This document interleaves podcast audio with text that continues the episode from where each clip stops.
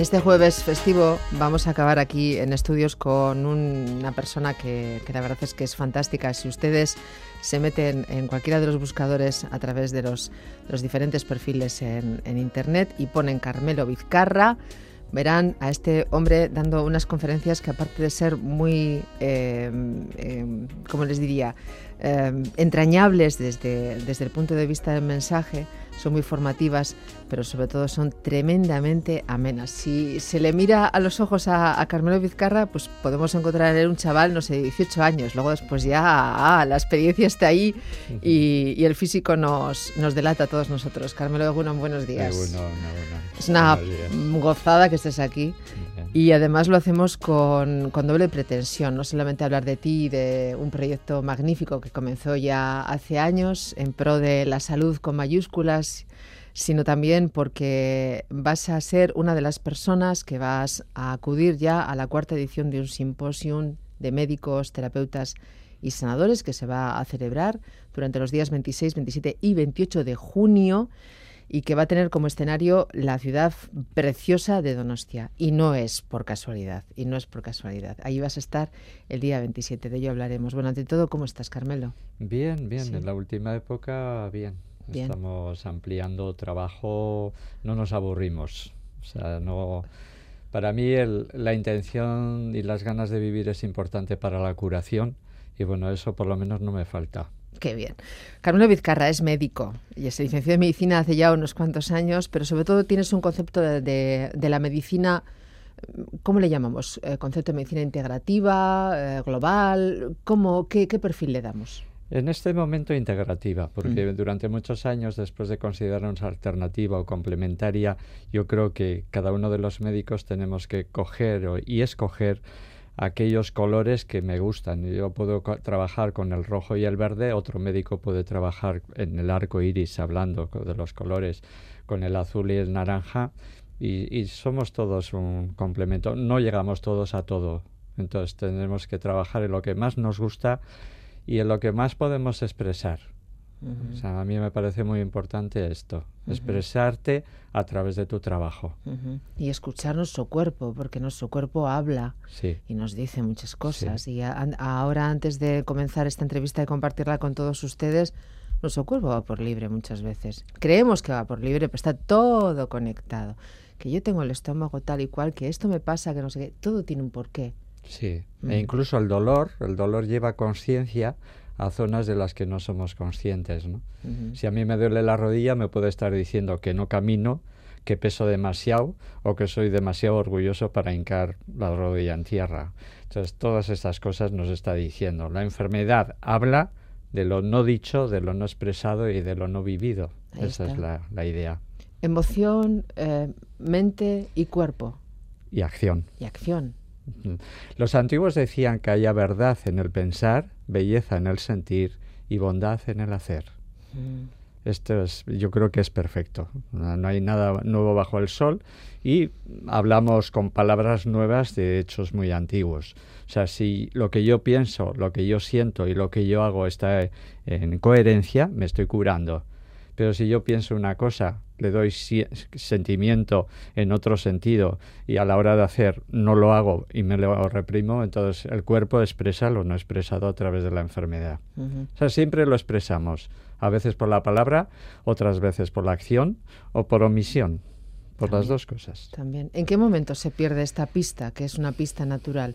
Ah, y antes de que me contestes, a ver si lo encuentro, dentro de uno de los vídeos que hemos estado viendo tuyos, hemos visto uno que es delicioso, delicioso sobre todo porque hay un concepto, el de quemicina, ¿no? ¿Quemicina se dice así? Sí, sería un poco una palabra un poco nueva, pero así como la medicina viene de los medas y de la época de los persas antiguos, eh, Kemia era la tierra negra, era Egipto. Y entonces, de alguna manera, un, hombre que, introdujo la alquimia y es un gran espagirista, un hombre que murió hace unos años, Yavir, él llamó quemicina al arte de la, eh, de la tierra negra. Nosotros venimos de Egipto. O O sea, yo hace poco, hace tres años, un poco antes de todo lo, lo, que pasó en Egipto, tuve la gran oportunidad de estar en Egipto y en el Museo del Cairo vi una mujer pariendo entre dos diosas de cuclillas, vi una cama donde mm, los pies estaban tres dedos por encima de la cabeza. Y yo dije, esto sabía. sabía muchas cosas que nosotros hemos olvidado. Nosotros hemos, mm, mm, hemos intervenido mucho en la mente racional pero la intuición, la imaginación y la inspiración se han quedado por el camino. Y ellos sabían intuir y sabían percibir cosas que nosotros en este momento están tapados por la racionalización y por la mente racional. Y como dice la propia palabra, la mente racional solo es una reacción de la mente y los expertos dicen que es el 10% de las capacidades que tenemos. Pero eso es bajo intereses, eso no lo hemos hecho libremente, estoy convencida. ¿Cuántas veces en un momento determinado empiezas a crecer y te dicen, no imagines tanto, no sueñes tanto, pon los pies en la tierra, te van, te van, te van marcando? Y terminas a los 50, que, te distraes y dices, yo me distraigo, yo hago lo que quiero, yo me distraigo, pero hay otros que se sienten culpables, se sienten culpables y enferman. Es todo un gran círculo. Pero cuando enfermas, entonces empiezas a dar valor a aquellas cosas que no les has dado valor.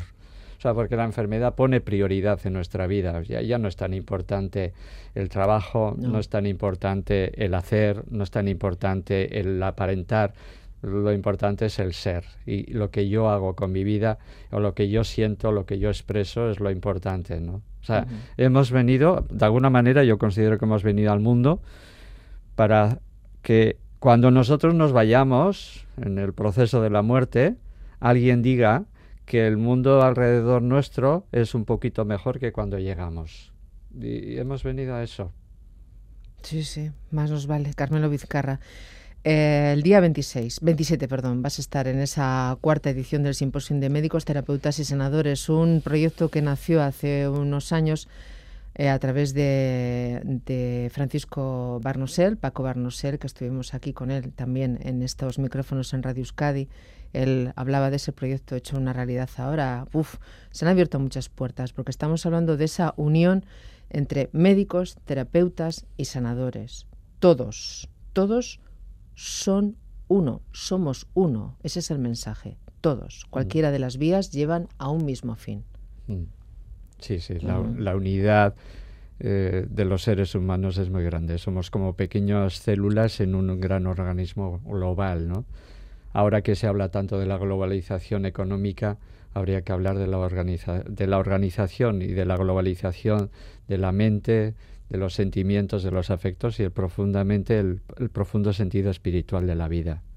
O sea, si yo no vivo y no tengo ganas de vivir, si en vez de vivir estoy en el sobrevivir, estoy enfermando. o sea, tenemos que pasar del sobrevivir al vivir. Al sobrevivir le sobra el sobre. tenemos que vivir. Y a veces el vivir lleva un riesgo. Lleva el riesgo de ser tú mismo.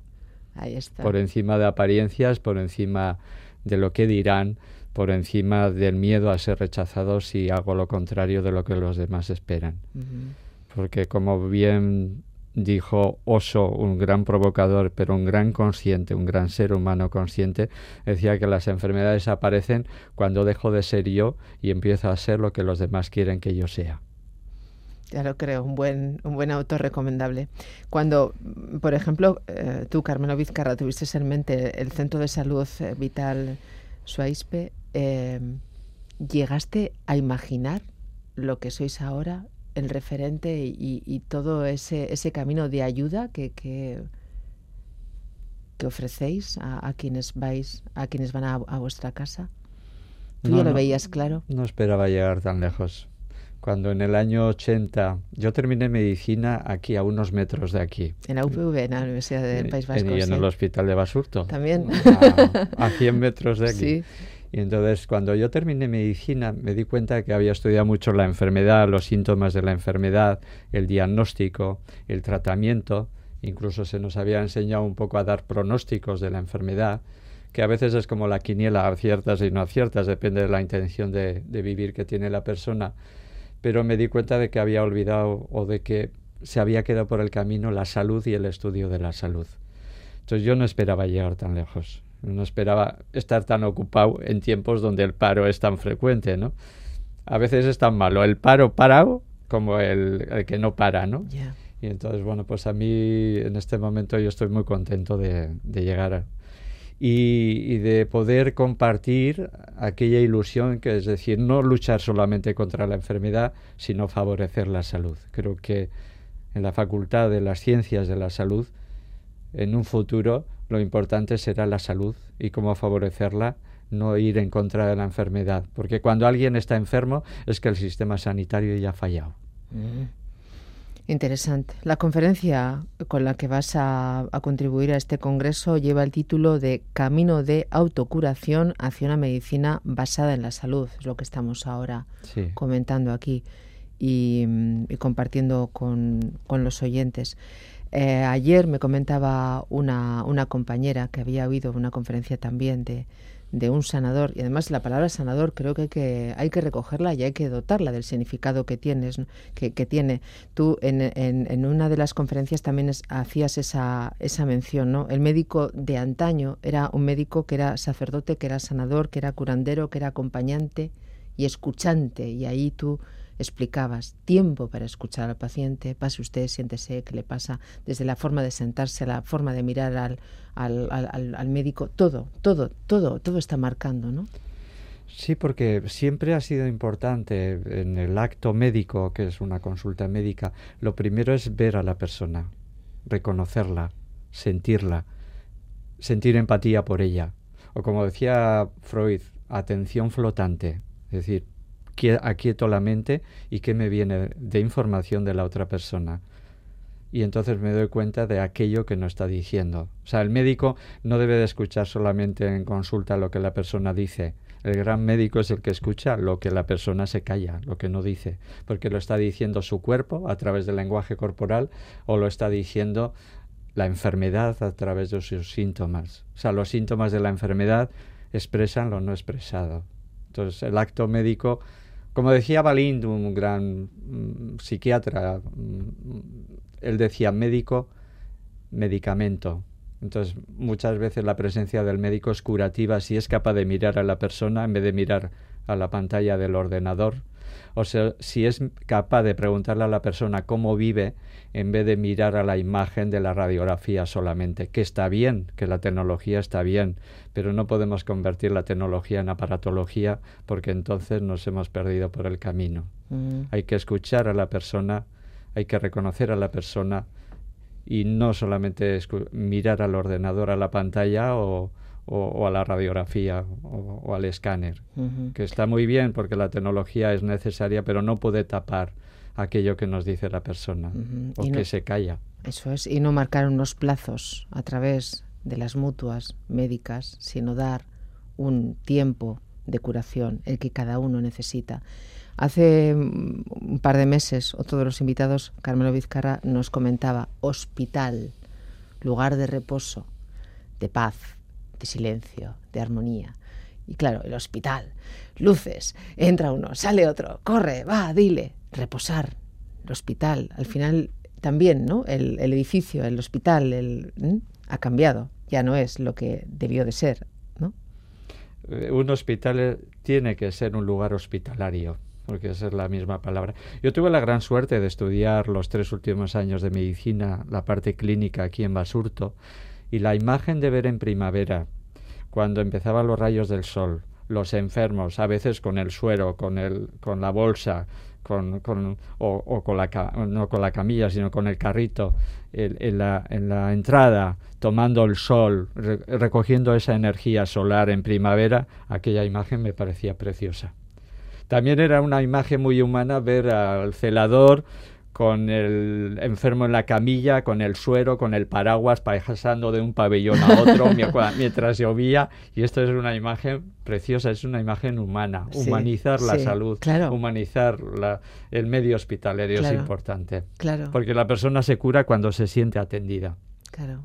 Ross Carballo, que es un gran desconocido, que tiene un libro muy bonito que se llama Violencia y Ternura, o Violencia o Ternura, él dice que cuando el enfermo se siente acompañado, entonces en él se despiertan las grandes fuerzas de curación. Y el médico del futuro no será el encargado de quitar los síntomas de la enfermedad. El médico del futuro será aquel que sea capaz de poner en contacto a las personas con sus propias capacidades de autocuración o de autogestión de la salud, que eso es un poco el sentido de, esa charla que, voy a dar. ¿Vamos realmente en ese camino? Cada vez más los médicos vamos en ese camino. Cada vez los médicos que trabajamos un poco haciendo una educación para la salud o un tipo de medicinas más amplias, porque amplias el arte de curar, como decía Rudolf Steiner, eh, cada vez somos más reconocidos, un poquito, como que es, el gota a gota, esto es lo importante, ¿no? Como decían los antiguos, el gota a gota es capaz de perforar la piedra.